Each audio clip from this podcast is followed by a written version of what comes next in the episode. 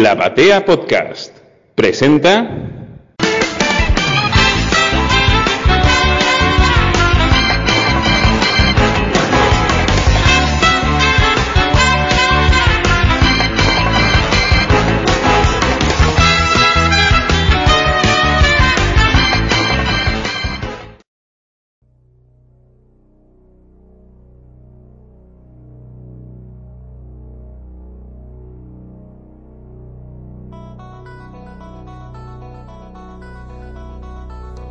Hola, ¿cómo están? Bienvenidos a un nuevo episodio de Crónicas Superheroicas en podcast y por la batea.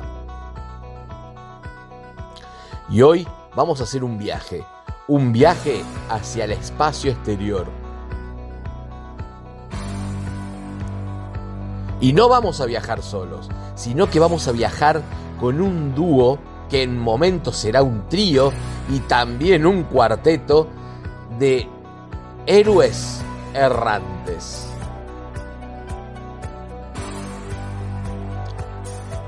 Porque hoy tendremos héroes errantes en el espacio.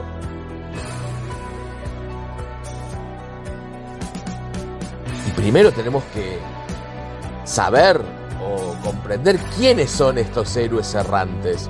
Y por supuesto, como ustedes ya lo están pensando y lo han visto en la portada, no hay mucho misterio, son Green Arrow y Green Lantern, o Green Lantern, Green Arrow, y Black Canary que se une en algunos momentos, y también un par de nuevos compañeros que en esta etapa de este dúo Esmeralda van a suceder. Así que bueno, los invito a que nos adentremos en este episodio con mucha aventura color Esmeralda.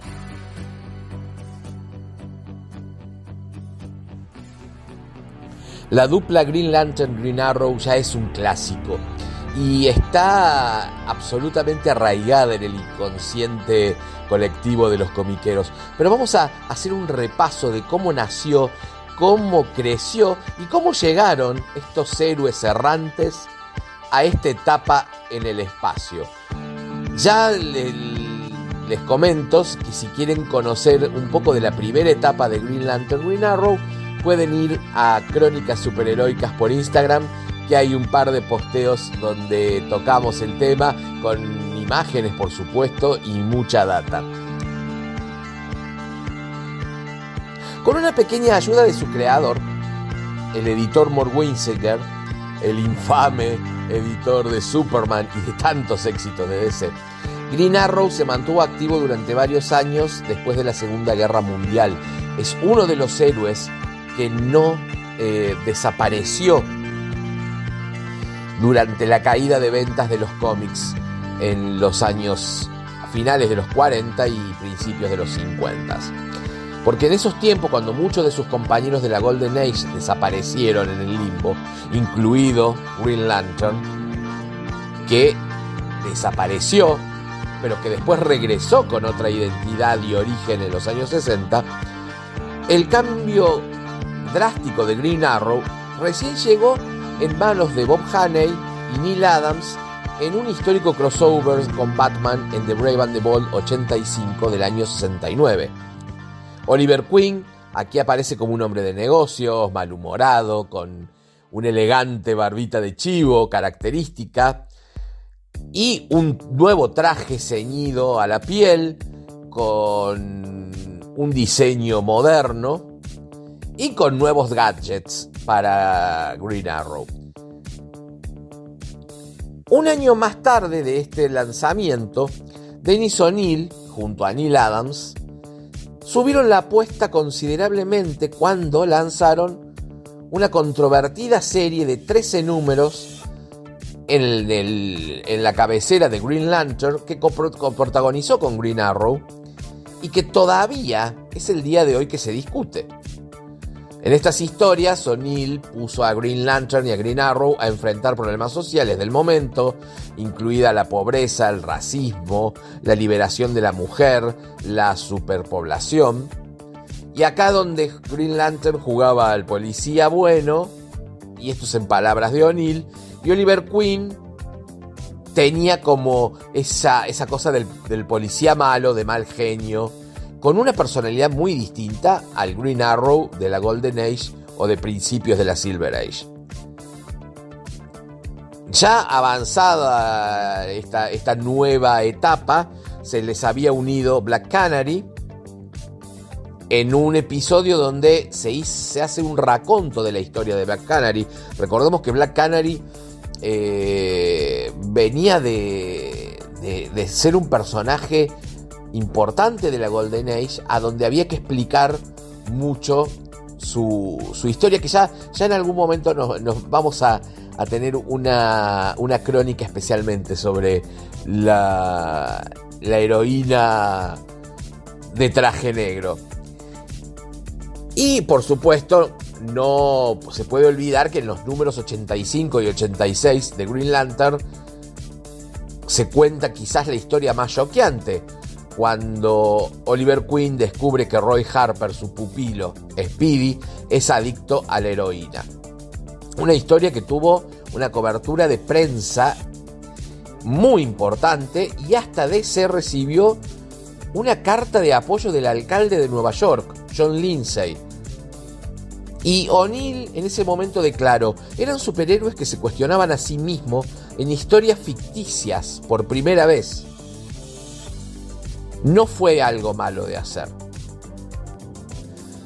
Lamentablemente después de 13 números el experimento terminó y no de la mejor manera.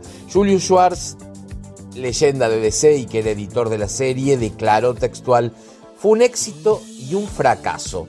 Personalmente, sí, un gran éxito, mucha publicidad, pero sin ventas extras.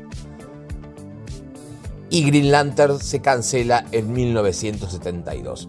Esto es un punto que después ya también vamos a discutir en, otra crónica seguramente.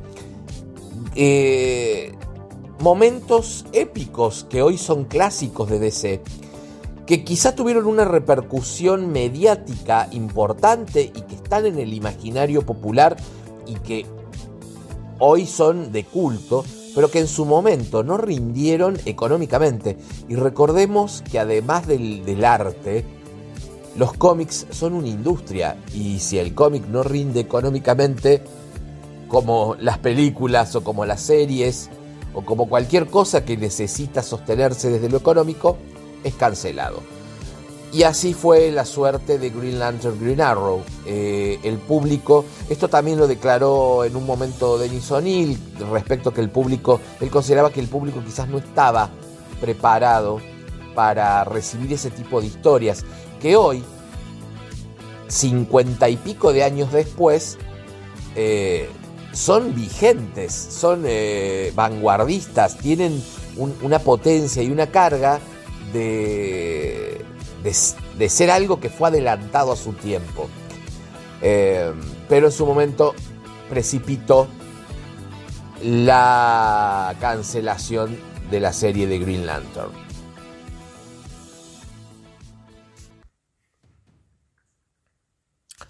La serie se canceló, pero no las aventuras de Green Lantern y Green Arrow. No terminaron con la cancelación de la revista. En el último número de Green Lantern, en el 89 de 1972, aparece un aviso con el siguiente texto. Con profundo pesar anunciamos que este es el último número de la revista Green Lantern, pero aunque esta revista muere, Green Lantern sigue vivo. Sí, las aventuras del anillo de poder del Cruzado Esmeralda continuarán como coprotagonista en The Flash. Y al pie hay una viñeta donde Flash le da un apretón de manos de bienvenida y Flash le dice, bienvenido a mi revista Green Lantern. No hay nadie con quien prefiera compartirla. Y entonces Green Lantern le contesta, gracias Flash, siempre hemos sido un gran equipo. Eh, vayan a Crónicas Superheroicas en Instagram porque en este último mes publiqué la historia del comienzo de la amistad de Green Lantern y Flash, porque nosotros asociamos mucho a Green Lantern, Green Arrow, pero el, el gran amigo y el primer gran amigo de Hal Jordan fue Barry Allen. y compartieron muchas aventuras entre revistas. Recuerden que compartieron el mismo autor, John Broom, y el mismo editor, Julius Schwartz. Así que vayan a, ver esa historia que quizá en algún momento traigamos, la traigamos también en podcasts. Y en una parte que es, muy simpático o, muy patético, aparece Green, eh, Green Arrow en, un de, eh, en una esquina donde dice, y no me olviden, estaré algunas veces con Green Lantern y otras en una aventura en solitario. Y, y da como penita un poco. Entonces, este, el dúo eh, continuó junto eh, con un par de historias eh, que las seguía escribiendo Dennis O'Neill con dibujos de Neil Adams en el Flash 217 de agosto del 72. Pero solamente fueron tres números nada más. En el 220 de Flash comenzaron las aventuras en solitario de Green Lantern por Dennis O'Neill y Dick Giordano. Green Arrow pasa con esporádicas aventuras, era un número, eh, un número sí, un número no, en Action Comics. Y fue variando diferentes autores. Eh, Green Lantern se queda en Flash cuatro años.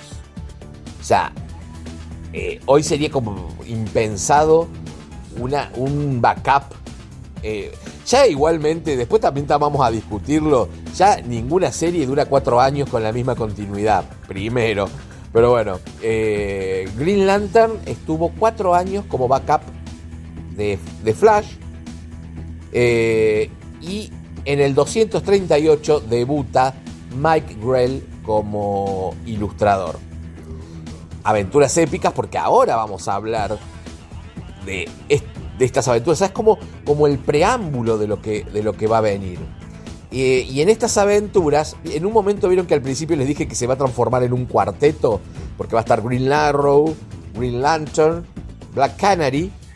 Y en estas aventuras de backup de Flash, Green Lantern conoce a la estrella espacial E.T. Los que tienen más de cuarenta y pico o han leído estas historias eh, porque las, encontraron en alguna casa de, revistas usadas.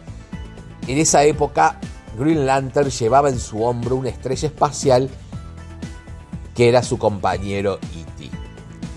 Y así vamos a llegar al año 1976, donde nuevamente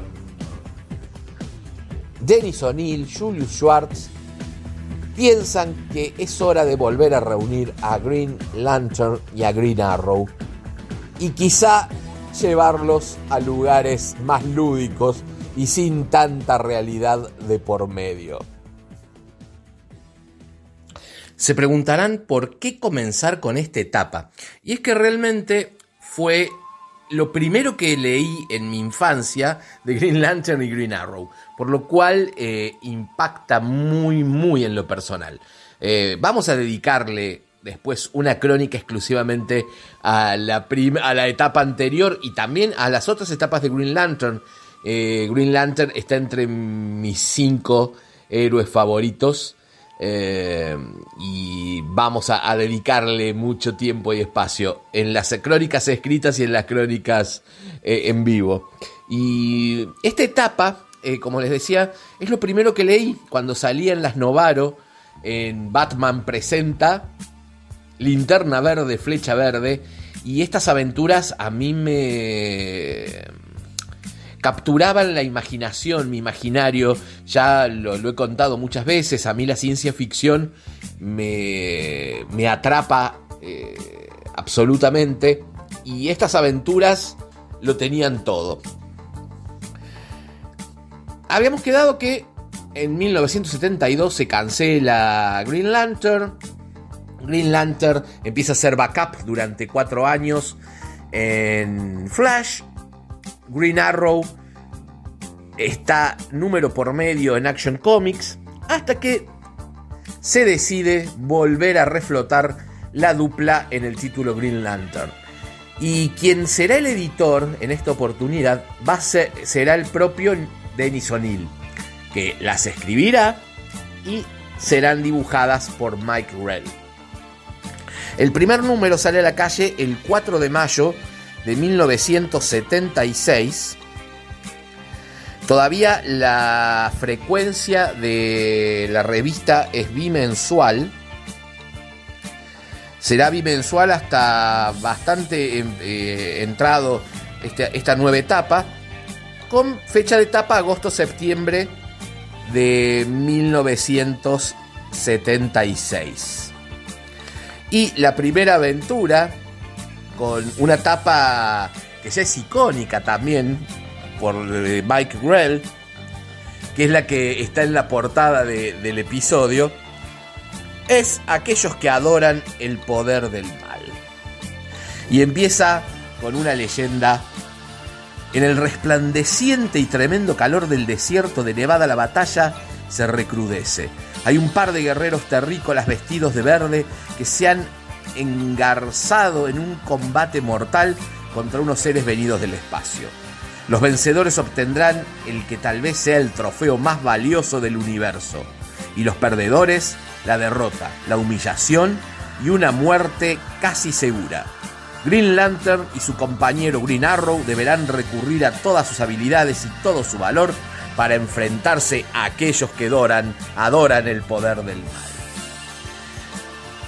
Un comienzo épico para relanzar la serie. Y comienza la aventura con los guardianes citando a Hal Jordan, al, gran salón, para pedirle que vuelva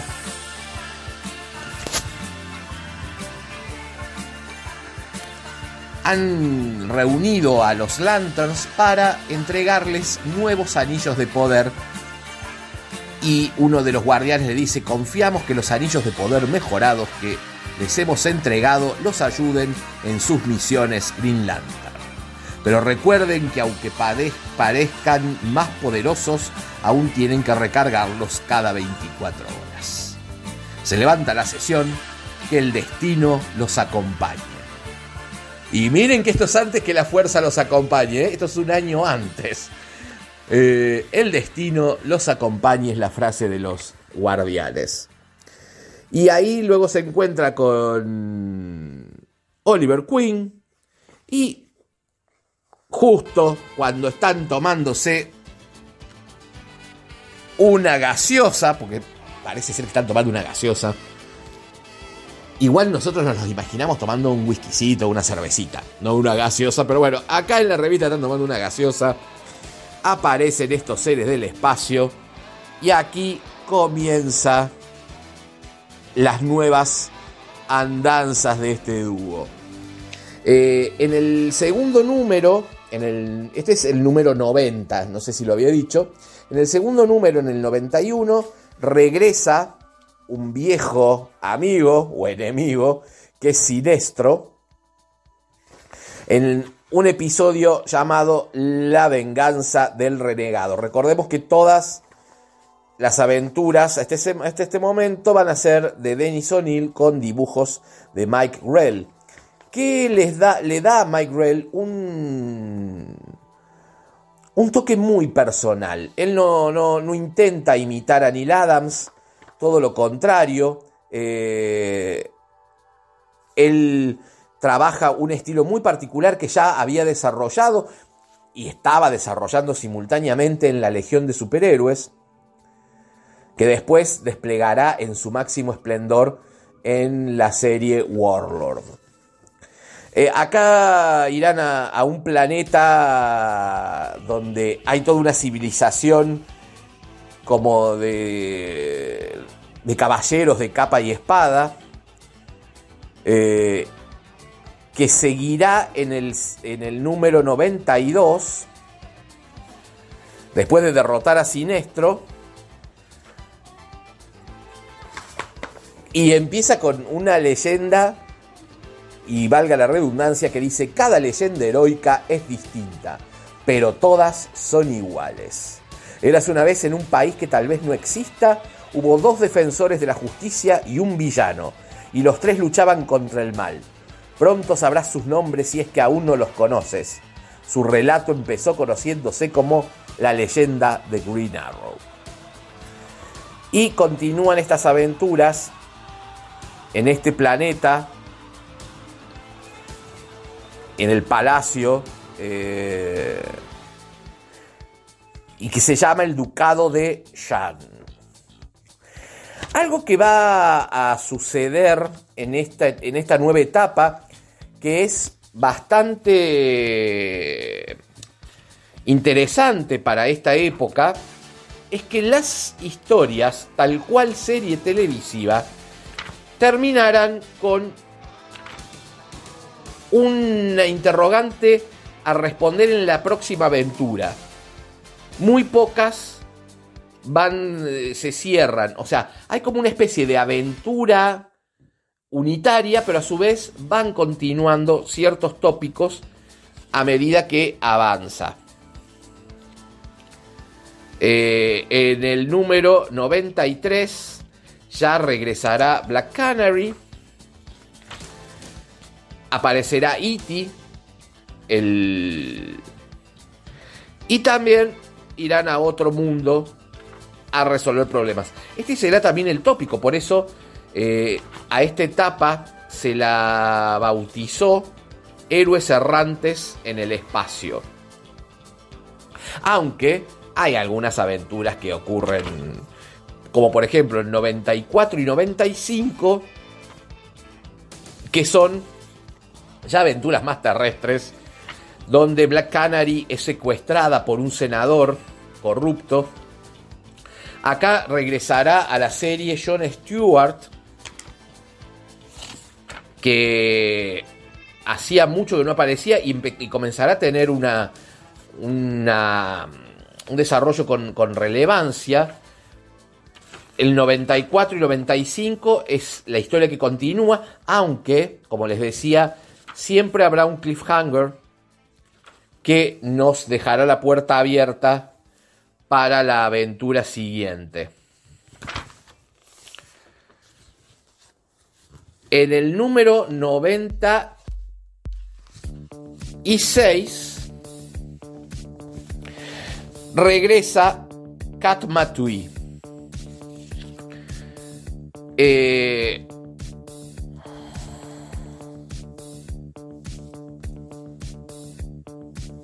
en el número 96 hará un regreso estelar una vieja conocida de Green Lantern que no aparecía desde hacía unos cuantos años, que es Kat Matui. Kat regresa para alertar a Green Lantern de otro peligro y también se convertirá en un personaje habitual de la serie. Estoy haciendo un repaso, esto lo, cuento un poco, a mí me gusta contarles. Estoy, repasando, eh, mientras voy, se los voy contando, voy repasando las historias en un estupendo top. Estas historias hoy por hoy son conseguibles en el TPB eh, americano, en inglés, y si no, SC eh, publicó eh, una, una versión en tapa dura maravillosa, una impresión fabulosa, donde se, pueden apreciar en todo su esplendor las, estas aventuras. Igualmente, como les contaba, las tengo también en Novaro y, y unas cuantas en inglés en grapa. Pero es muy lindo este tomo. Eh, las dos versiones, la en inglés o la en español, es muy lindo para tener todas estas aventuras juntas. Más que nada esta primera etapa, porque no, el tomo no va a abarcar completo todo lo que tiene que ver con Green Lantern, Green Arrow. Y bueno, y seguirán así con, con aventuras en diferentes planetas. Kat Matui eh, estará en varios episodios. Será un personaje muy relevante, al igual que Canario Negro. Y en el número, habrá ya un, cambio de, dibujantes, llega el número 100. En el especial número 100, un especial doble, donde debutará Airwave. Que en Novaro, los de mi edad recordarán que llamaba Huracán. Airwave era el hijo del antiguo Airwave, sobrino de Hal Jordan. Eh, este debut, después Airwave va a tener sus historias en solitario eh, como backup en Action Comics. Acá se reencontrará con su tío que no sabe que su sobrino ha tomado el manto de, su hermano. Eh, va, a volver una aventura un poco realista en este número con Green Arrow y Black Canary, con un grupo de rock setentoso eh, y una aventura más, más urbana al estilo de, las aventuras de los setentas. Van a salirse un poquito del espacio. Eh, regresará también Héctor Hammond. Eh, y el número 100, la primera aventura va a estar ilustrada por Alex Saviux.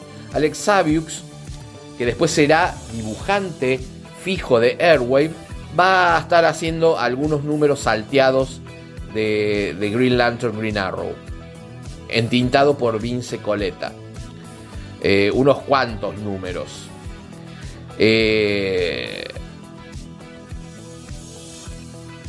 Mike Grell no es que deja la serie, sino que, que continúa haciendo también varios números. Recordemos que Mike Grell está también haciendo Legión en esta época. 77, 78. El, el TPB llega al número 106. Las aventuras en la revista van a llegar hasta el 122. Lo que pasa es que ya van a ser como mezclas, serán aventuras en el espacio, aventuras eh, en, eh, eh, una aventura de Green Lantern y una de Green Arrow, pero, o sea, el título compartido será hasta el Green Lantern 122 que salió en agosto, el 20, miren qué casualidad, el 23 de agosto de 1979 con fecha noviembre de 1979. Algunos detalles. Les había dicho hace un rato que los guardianes habían mejorado los anillos y entre una de las cosas muy simpáticas que creo que después no lo hizo nunca más, era que el anillo se podía transformar en diferentes cosas. Por ejemplo, en los lentes de sol de Hal Jordan. Entonces Hal Jordan llevaba unos lentes de sol que después se los quitaba y se transformaban en el anillo. También eh, con Kat Matui, que estuvo muchos episodios, empieza a ver como una especie de chichoneo y coqueteo con Oliver Queen, con Green Arrow, a lo cual Black Canary se pone muy celosa y empieza a tener celos. Hal Jordan está fuera de juego, él está muy instalado todavía con Carol Ferris. Eh, Carol Ferris aparece en varias historias. Eh, también. Eh, villanos además muy. muy. Mm, particulares porque no, no, tomaban el grupo de villanos el elenco, digamos, característico de villanos ni de Green Lantern ni de Green Arrow. Eh, salvo en el 104, en el 105 aparece Sonar, después de muchísimo tiempo. Eh, los villanos son todos villanos nuevos para esta andadura. Dennis O'Neill, también cabe acotar, va a dejar de editar o sea, va a seguir escribiéndola por mucho tiempo, pero la va a dejar de editar, creo que en el tercer número. Lo mismo hizo con Wonder Woman, la empezó editando y al tercer número siguió escribiendo pero no editando. Eh, va a tomar la edición Julius Schwartz hasta el 103. A partir del 104 el editor va a ser Jack C. Harris. Jack C. Harris eh, también fue editor de Wonder Woman y uno de los escritores más importantes de Wonder Woman entre la, etapa de Martín Pasco y Jerry Conway. Jack C. Harris, que también lo pueden ir a ver en el posteo de ayer, de antes de ayer, de Crónicas en Instagram, fue el responsable de la segunda muerte de Steve Trevor y de unas cuantas cosas que cambiaron el status quo de, Wonder Woman antes de la llegada de Jerry Conway. Mike Grell va a despedirse del título el 31 de agosto de 1978 en el 110. Una historia fabulosa, Brand of Power, que tiene una de las tapas también más icónicas de, de, esta andadura, que es Hal Jordan rompiendo eh, su uniforme y tiene grabado en el pecho el símbolo de Green Lantern como si lo estuviese quemando. Esta me acuerdo cuando salió, a mí me, impactó mucho. Yo en ese momento tenía nueve años, cuando, nueve, diez años cuando estaban saliendo estas aventuras. Eh, Mike Grell dejará de dibujar, se alternarán entre Alex Saviux, Joe Staton, que ya empieza a hacer sus primeros pininos en Green Lantern. Obviamente siguen con guiones de Dennis O'Neill. Dennis O'Neill no dejó de escribir nunca este, eh, las aventuras conjuntas. Se van a estar alternando entre Dennis O'Neill, Joe Staton. Hay algún que otro número, por ejemplo el 121 dibujado por Don Eck. Y el final será en el 122. En el 122, con guion de Dennis O'Neill y dibujos de Don Eck, entintado por Vince Coletta, será la despedida de Green Arrow del título Green Lantern. Como les decía, que fue un 23 de agosto de 1979 porque ya en el 123 del 27 de septiembre de 1979, que continúa escribiendo Denis O'Neill, ya con Joe Staton como dibujante fijo, entintado por Rick Giordano, empezarán las aventuras nuevamente de Green Lantern en solitario, con una etapa también muy icónica de Jill Kane, que regresa a, Green Lantern, por lo menos con las portadas. Después ya viene toda otra etapa donde estará Mark Wolfman en el guion. O sea, digamos que, que empieza, es para otra crónica. Bueno, esto ha sido como un pantallazo de esta gran etapa que muchos guardamos en el corazón yo no voy a hacer eh, valoración respecto a, si son buenas o malas las historias. Son historias entretenidas, historias, yo las tengo obviamente grabadas en el corazón, pero son historias muy entretenidas, que todavía son leíbles, que no han envejecido, con mucha imaginación, mucha aventura, eh, que no defraudan que, siempre es como regocijante volver a leer. Eh, ya en algún momento vamos a charlar respecto a esto de que qué es cómic de adulto, qué es cómic de niños, que todo es cómic.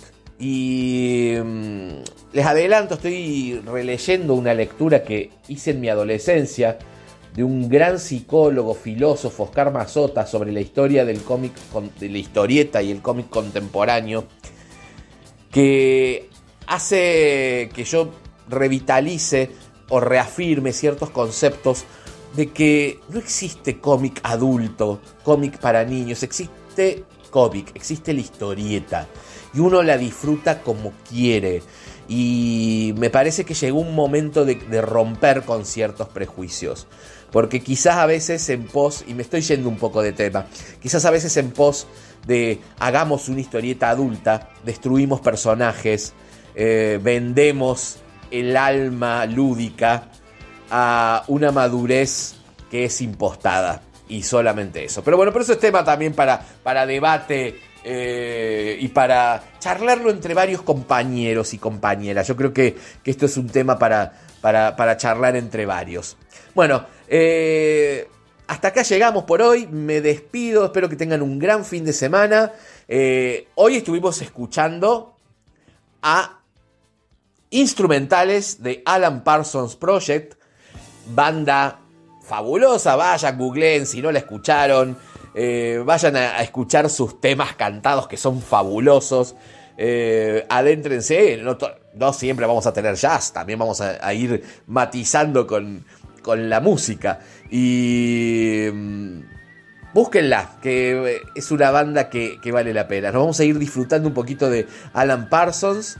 Y me despido de ustedes, eh, no sin antes decirle que los espero en Instagram, en Crónicas Superheroicas o en mi Instagram personal, Patricio López Tovares.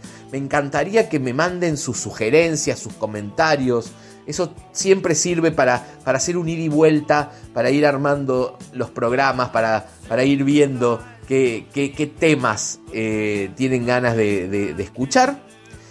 Y bueno, nada, les deseo una muy buena semana. Nos despedimos hasta la próxima, escuchando muy buena música.